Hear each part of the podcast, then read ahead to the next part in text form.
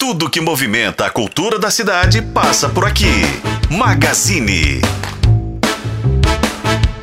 Está no ar mais uma edição do Magazine. Hoje a gente vai falar de música. A gente vai bater um papo com o Wallace Laender da banda Bistrô. Oi, Wallace. Prazer receber você aqui no Magazine, rapaz. Fala, Nélio. Prazer é todo meu estar aqui com você. Obrigado pelo espaço. Alô, ouvintes da Magazine. Tamo junto. Vambora. Wallace, vamos começar o nosso papo contando um pouco da história da banda Bistrô, porque o nome já é bastante sugestivo, né?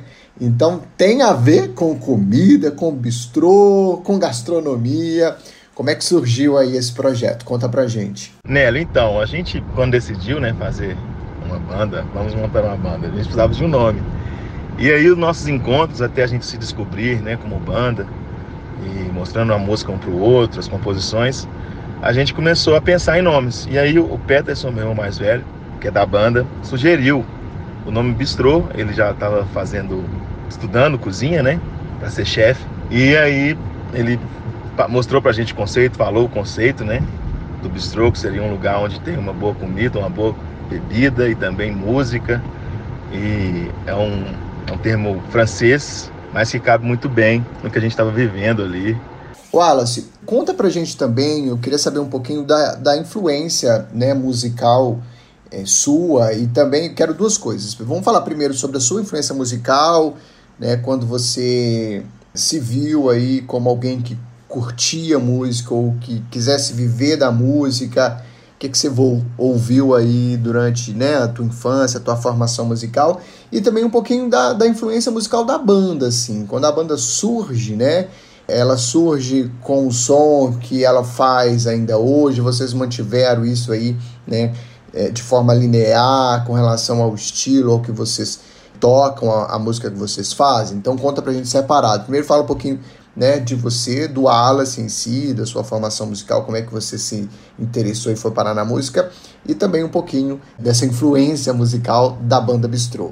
Então, Nélio, formação musical, a minha vai se confundir, né, com os meus irmãos, porque a gente é dois anos e meio de diferença de cada um, né, eu sou do meio, e então o que eu escutei na infância eles também escutaram. A gente nasceu no evangélico, né, protestante.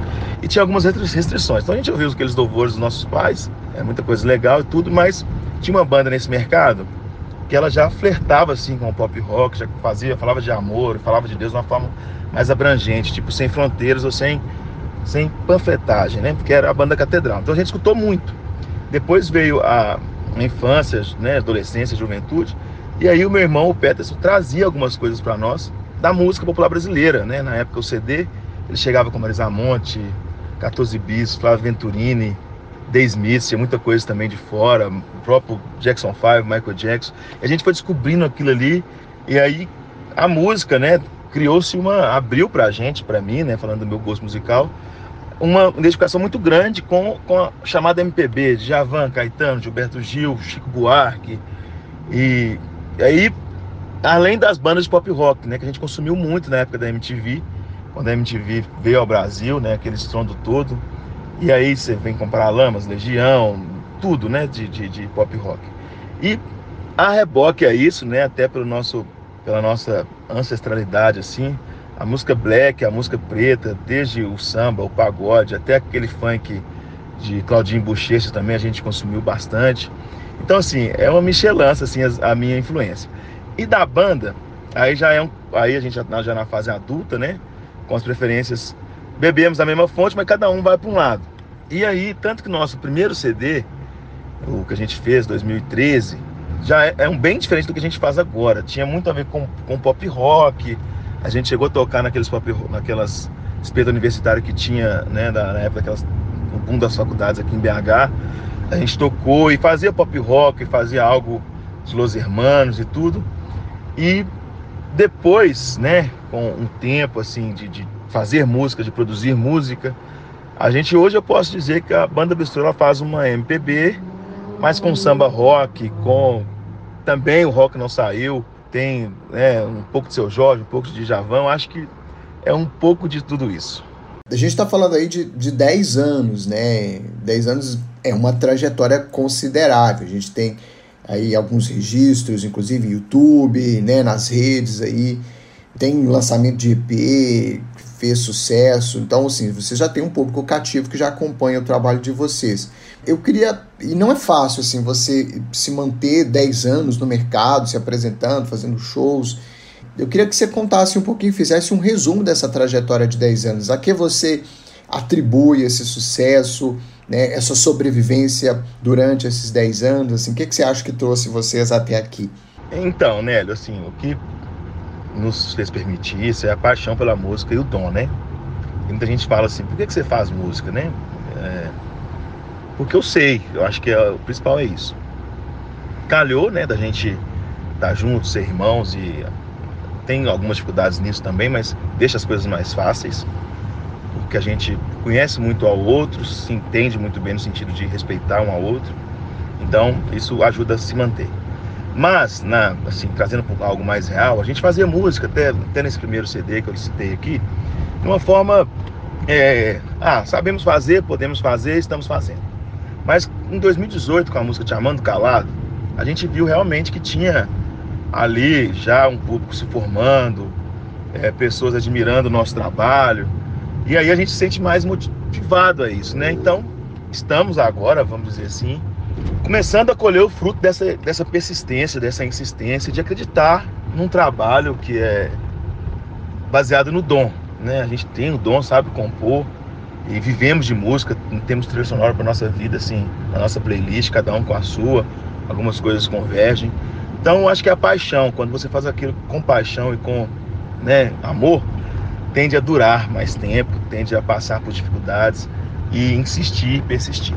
Então, eu daria essa continuidade, né, até chegar te chamando calado, que a gente viu mesmo a possibilidade de poder também ser trilha sonora da vida das pessoas, é, o dom principal e depois a vontade de fazer algo que a gente ama de verdade e aí poder contar nossa história é uma forma de se expressar também, né, para o mundo, aquilo que a gente pensa, a forma de virar a vida, os pilares, as diversões também.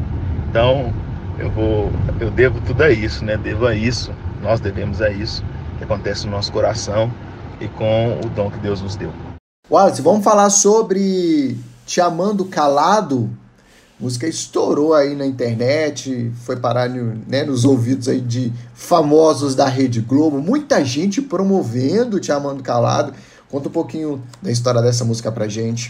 Então, Nelly, é um capítulo à parte da nossa história Te Amando Calado, né? Ao compor a música, eu já percebi algo diferente, né?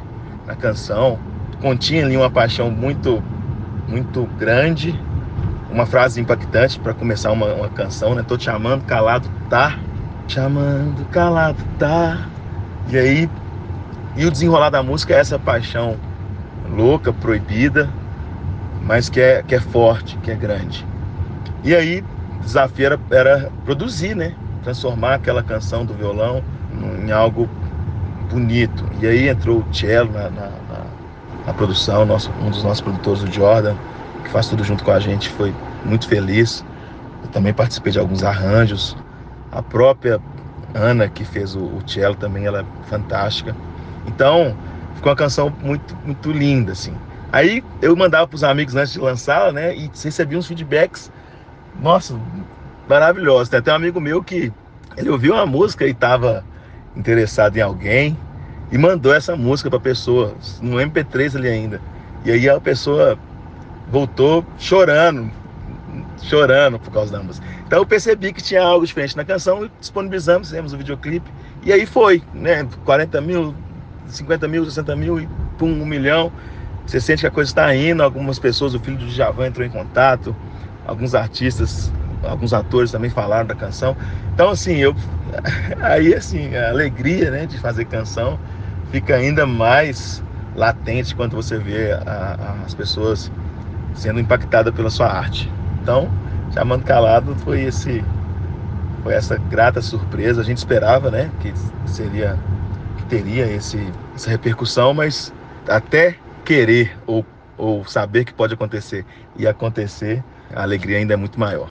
Wallace, e a gente tem aí DVD, tem quatro clipes, seis álbuns lançados, né? Uma banda que que já, já é conhecida do público, como, como eu já falei, já tem um público cativo. 2024 aí batendo a porta. O que, que a gente já pode falar de futuro? O que, que vocês estão aprontando? O que, que deve vir por aí? Conta pra gente. A gente ainda não encerrou, né, 2023. Tem um show agora dia 3 do 11, Teatro Pio 12, às 20 horas. Vá no Simple, adquira seu ingresso. E nessa gravação eu tô pensando, não estou pensando não, né? Vou, vou, vou gravar os áudios e vou gravar também o, o vídeo e devo lançar ainda para dezembro esse material. Deve ser um total de 7, 8 músicas. E 24 vai começar com essa com essa com esse lançamento, né? Vou lançar em dezembro, mas já pega ali janeiro, fevereiro para a gente trabalhar esse trabalho, essa, esses esses áudios, essa, esse álbum, o EP, vamos dizer assim, né? É, mas a gente tem né, uma gravação de um CD, a gente está com um projeto legal para fazer. Ainda é segredo sobre o formato dele, que eu acho que vai ter. Eu quero linkar muito a dramaturgia a esse trabalho, sabe? Falar sobre a fase da nossa vida, que até chegar na maturidade, que tem a ver com a diversão, tem a ver com as paixões, depois vem com a gente escolher aquilo que é principal para nossa vida, já é um norte para nossa vida. Eu quero colocar isso dentro de um, de um contar isso dentro de um, de um, álbum, né? Vamos ver se eu consigo. É isso, é segredo ainda, mas de primeira mão para você aí, né? Bom, e então, dia 3 de novembro, 8 da noite, lá no Teatro Pio 12, tem apresentação, tem um show bacana. Eu queria que você, Wallace, em nome da banda, fizesse oficialmente o convite para todo mundo que está acompanhando a gente ir ao encontro de vocês para essa noite memorável no dia 3 de novembro. Por favor, faça seu convite. Gente querida, reforçando o convite, então, sexta-feira agora, 3 do 11 às 20 horas, Teatro Pio 12. Adquira seu ingresso no Simpla e vamos cantar juntos. Tô te amando, calado, tá? Espero vocês, vai ser uma noite linda. Vamos! Wallace Laender, da banda Bistrô, conversando com a gente. Wallace, muito obrigado, foi ótimo o papo. Adorei conversar com vocês, adorei saber um pouco mais sobre a banda. Quero desejar sucesso, vida longa a vocês, um ótimo trabalho, sucesso aí no show também. A gente já está caminhando aí para o último mês do ano, então desejo um 2024 abençoado para vocês, de muito trabalho, de muito reconhecimento, sucesso. Muito obrigado, viu? Foi muito bom, Nélio. Obrigado pelo espaço mais uma vez. Obrigado, ouvintes. E é isso. Espero vocês lá no Teatro Pidoso para a gente se ver, se conhecer. Vai ser fantástico. É isso, pessoal. A gente vai encerrando por aqui o Magazine. Então, lembrando que tem Banda Bistrô 3 de novembro, 8 da noite, lá no Teatro Pio 12. O Teatro Pio 12 fica ali na rua Alvarenga Peixoto, 1679, Santo Agostinho. Tem ingressos aí à venda pelo Simpla. Corre para garantir o seu ingresso para você não ficar de fora dessa. Banda Bistrô, 3 de novembro, 8 da noite no Teatro Pio 12. A gente vai ficando por aqui. Até mais. Tchau.